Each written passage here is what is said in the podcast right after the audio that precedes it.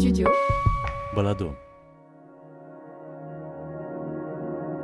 Être un homme, saison 2. Un podcast qui donne la parole à des garçons homosexuels, des histoires intimes, à la première personne du singulier.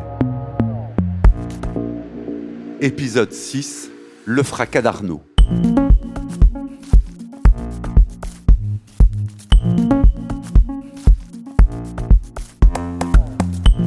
Après des années de recherche pour trouver l'amour, Arnaud a vécu une première relation de 4 ans. Dès le début, il a su qu'ils devaient être ensemble et son partenaire est devenu son socle. La relation a été fusionnelle et tumultueuse, ils s'aimaient autant qu'ils se disputaient. Sa vision du couple, c'était un et indivisible. Mais est-ce qu'une relation amoureuse est une illusion? Arnaud a 28 ans et il se définit comme homosexuel. Il est de taille moyenne, il a les yeux verts et les cheveux châtain foncé. Il est mince grâce à une opération qui lui permet de se sentir bien dans ses baskets. Être un homme, Michel-Ange Vinti.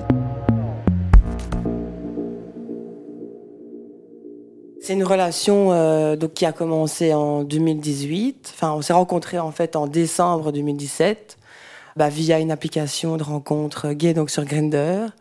On s'est vu euh, le lendemain de s'être euh, de s'être parlé et très vite on a on a je dirais fusionné puisque bah, cette rencontre elle a été pour moi révélatrice de voilà enfin après des, des années de, de recherche entre guillemets d'être en couple, de, pouvoir l'être et de vivre pleinement cette, euh, cette relation de couple. C'est grâce à cette relation que j'ai fait mon coming out à ma famille. Ma grand-mère était amie avec la sienne, etc. Donc il y a des connexions comme ça, euh, familiales, euh, d'histoires qui ont fait que bah, c'était presque comme si c'était écrit qu'on devait être ensemble. Et donc moi j'ai vraiment tout de suite vécu ça comme ça, en me disant que bah voilà il était il était ma mon socle solide et que bah, cette relation elle était elle était vouée à, réussir et à durer euh, des années, des années et des années. C'était passionnel, on s'aimait autant qu'on se disputait. Euh, moi, j'ai un, j'ai un très très fort caractère, donc il faut savoir me, euh, me prendre, il faut savoir vivre avec moi. Ça, c'est quand même, je peux reconnaître ça. Mais il faut savoir, il fallait savoir vivre avec lui et son et sa personnalité aussi complexe. Et donc, du coup, ben, on trouvait des arrangements pour pouvoir être, euh, être bien ensemble. Et on avait vraiment des difficultés quand on n'était pas ensemble. C'était vraiment, enfin, c'était source de, de, stress. Euh, bah, l'exemple, c'est d'aller travailler. Ben, en fait, la seule chose qui me préoccupait quand j'étais au travail, c'était de rentrer, quoi. Parce que j'avais vraiment envie euh, d'être avec lui et d'être avec personne d'autre qu'avec lui, quoi pour moi, on, ne faisait qu'un. Quoi. C'était ma vision du couple à l'époque. C'était, euh, on est en fusion, on est, on est en couple, on est amoureux et on ne fait qu'un. Et on, et on doit vivre ça de cette manière-là. Et moi, je l'aimais, euh, je l'aimais plus que je n'avais jamais aimé personne. Euh.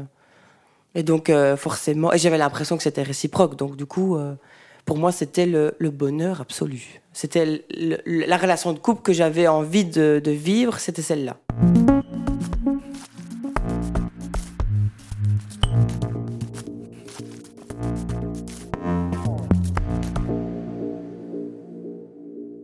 Et votre quotidien, c'était quoi? Bah, Notre quotidien, c'était euh, c'était de, se réveiller ensemble, de déjeuner ensemble, de partir travailler ensemble, puisqu'on travaillait dans la même, euh, dans la même ville. Je le déposais euh, au travail. Et il y a toute une période où il travaillait à la maison, puisqu'il il écrivait sa thèse et moi j'allais travailler. C'était le moment où en fait on se quittait pour, pour chacun vaquer à ses occupations professionnelles. Et quand je rentrais, ben, on rebelote, hein, on remangeait ensemble, on se racontait sa journée, euh, comment les choses s'étaient passées. On faisait avec euh, l'humeur euh, de l'un et de l'autre qui, qui variait au fur et à mesure des, des jours et des expériences. Et quand on ne se comprenait pas, on se disputait. Et quand on se comprenait fort, ben c'était c'était des moments très intenses de de, de, de couple, hein, donc de, de vie affective, sexuelle on sortait, on faisait, on faisait une balade le soir pour se raconter sa journée, etc. Donc, on avait vraiment un fonctionnement euh, bah, de, fusion. C'était vraiment le, c'est vraiment le terme que j'emploierais. avec ici aussi l'idée que bah moi j'étais vraiment je vivais à travers ses yeux donc j'avais absolument besoin de son approbation pour pour tout un tas de choses j'ai le sentiment que j'avais besoin qu'il soit, qu'il valide les choix que je, je posais, tant professionnel que personnel, et je me suis beaucoup reposé sur lui parce que bah, il était plus âgé que moi, parce que j'estimais qu'il était plus intelligent que moi, et qu'il avait une connaissance des choses que moi je n'avais pas. Donc forcément, je, je me reposais beaucoup, beaucoup sur lui. Ça, c'est un fait, certain. Pour revenir au, quotidien, euh, votre quotidien, vous étiez très connecté mais dès qu'il y avait euh, ça vrillait, c'était plus de l'ordre de la dispute que de la discussion? C'était plus c'était une discussion qui découlait sur la dispute, forcément, et tout revenait au fait que c'est mon caractère qui posait difficulté, quoi. Parce que bah euh, moi je suis euh, je suis quand même assez exigeant sur certains points et que bah il estimait que mon exigence et mon mes tumultes de, de, de comportement, on va dire, euh, poser difficulté dans la relation de couple, alors que bah, moi, je, je, je réfléchissais systématiquement à comment je dois agir pour lui faire plaisir. Parce que je savais que si je disais quelque chose qui n'allait pas lui plaire ou faire quelque chose qui n'allait pas lui plaire, ça allait, euh, ça allait susciter une discussion menant sur une dispute. Et euh, du coup, bah, j'avais vraiment l'envie, moi, de, de vivre, enfin, après, après une journée de boulot, d'être euh, d'être tranquille, de, lui faire plaisir, euh, qu'il me fasse plaisir aussi, donc euh, qu'on échange. on s'offrait beaucoup de choses, on s'offrait des cadeaux. Enfin, au début de la relation surtout, euh, pour un peu se prouver qu'on s'aime. On a très vite décidé d'habiter ensemble. Après six mois de relation, on a décidé de vivre ensemble. Et donc voilà, on s'est installé. Moi, je suis sortie de, chez ma mère où j'avais toujours vécu jusqu'alors pour vivre ma vie de couple et la, la, la je veux dire, la, la, la créer, quoi. Donc, euh, avoir un foyer à nous, euh, vivre ensemble, euh, avoir un chez nous. donc, pour moi, c'était des, c'était des étapes que je franchissais avec lui qui étaient énormes pour moi, puisque ben, j'avais, j'avais 23 ans quand je l'ai rencontré. Donc, forcément, je j'avais jamais vécu ça auparavant. Donc, pour moi, c'était, c'est énorme. Et lui avait déjà vécu ça. Donc, pour moi, c'était c'était une référence de se dire bah lui il a déjà vécu donc forcément euh, il sait ce ce qu'on est en train de faire quoi. Et moi je découvre tout en fait euh, je découvre le couple je découvre vivre ensemble je découvre d'aimer je découvre que ma famille sache que je sois euh, homosexuel euh, qu'il l'accepte enfin donc c'était quand même quelque chose de, de, de fort et d'important pour moi quoi. Donc j'y tenais beaucoup.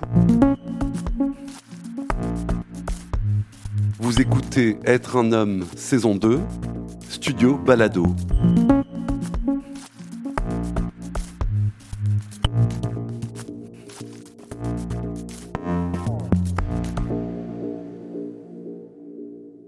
Ça se termine par le fait qu'un jour il m'annonce que euh, euh, donc la thèse rendue, euh, il m'annonce que il a envie d'aller vers une expérience spirituelle et qu'il euh, a envie d'aller vers, euh, vers euh, une communauté religieuse et de, de, en fait de, mettre fin à cette vie de couple et dans, la société dans laquelle on, on, se trouve pour aller vers une communauté religieuse. Bah évidemment, je prends ça comme un choc. Je me dis, mais en fait, ça veut dire que on va plus être ensemble, que ça va être terminé. Mais voilà, l'amour que je lui porte, bah je dis, ok, je vais t'accompagner là-dedans. Donc c'est ce que j'ai fait. Hein. J'ai vécu toutes les étapes euh, de, de, cette, euh, je dirais de cette transition vers euh, la, la, vie en couvent. évidemment, on a dû faire cette annonce à, à nos mères respectives. C'était un moment choc émotionnel pour, pour les deux. Quand j'y repense, je me dis, mais en fait, c'était vraiment un moment aussi complètement dans une autre dimension, puisque on a dû inviter nos mères à manger pour leur dire qu'en fait on allait séparer, mais qu'on s'aimait, mais qu'on allait séparer parce que euh, il allait entrer dans une communauté religieuse. Euh, euh, ben, ma mère a pleuré trois jours, la sienne deux, moi aussi d'ailleurs. Et donc je l'ai accompagnée là-dedans jusqu'à jusqu'à la fin 2019. Et ben là, la concrétisation de cette séparation, ben j'ai envie de dire, de, de, de bien, puisqu'on allait devoir déménager, etc., a été très compliqué. Et ben, on est toujours ensemble, puisque ben, on doit mettre fin au bail de la maison dans laquelle on était, on doit faire l'état des lieux, on doit, on doit faire des choses très pratico-pratiques liées à ça. Et là, c'est on se dispute, mais comme, euh, comme jamais, puisque, puisque c'est des moments très stressants. Et malgré qu'on s'aime fort, on, on, se dispute très fort jusqu'à vraiment là euh, en venir aux mains dans la rue, en faisant la maison. Enfin, voilà, euh, parce que parce que tous les deux étaient très hauts et que et que moi je gérais très mal cette situation.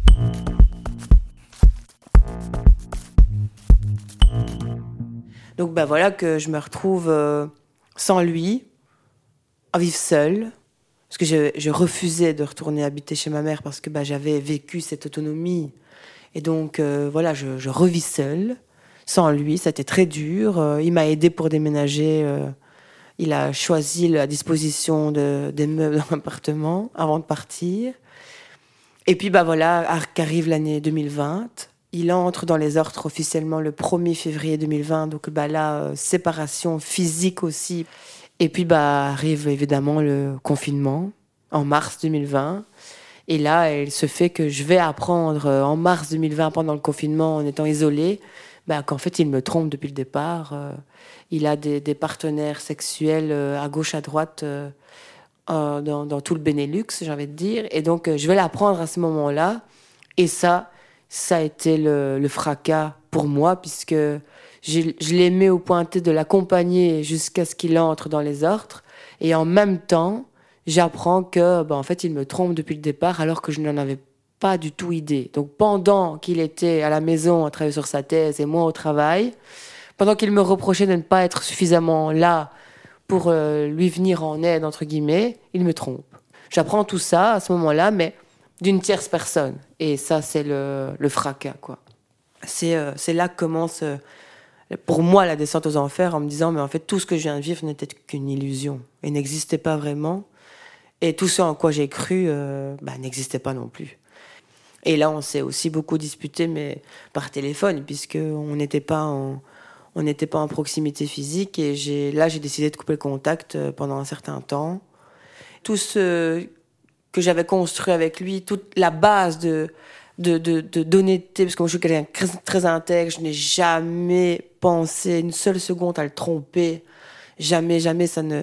Pour moi, moi j'avais une vision du couple euh, on était à deux, il n'y avait pas d'ouverture, c'était, euh, c'était, on, ne faisait qu'un, donc euh, il n'y avait pas de tierce personne, il n'y avait pas de s'ouvrir aux autres, c'était hors de question.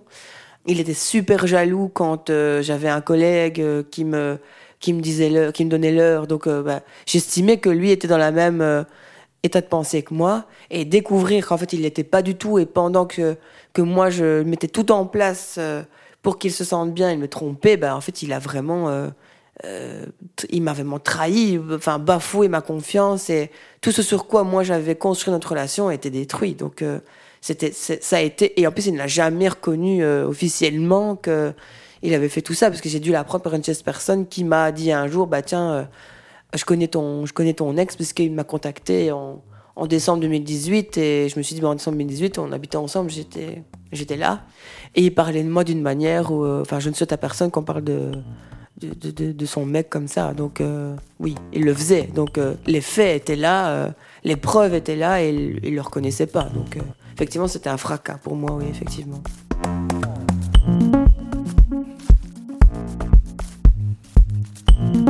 Être un homme est un podcast documentaire de Michel-Ange Vinti. Tous les épisodes ont été enregistrés dans mon salon à Bruxelles durant l'automne 2022. Être un homme est une production du studio Balado. La musique originale est signée David Federman, Clément Berman a réalisé le mixage et Julien Barbier a assuré la production.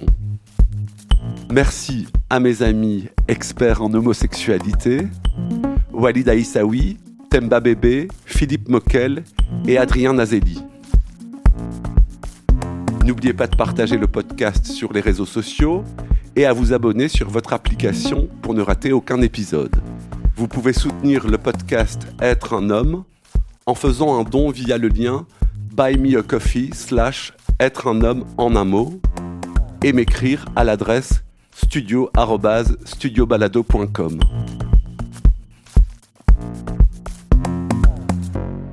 Merci pour votre écoute. À bientôt.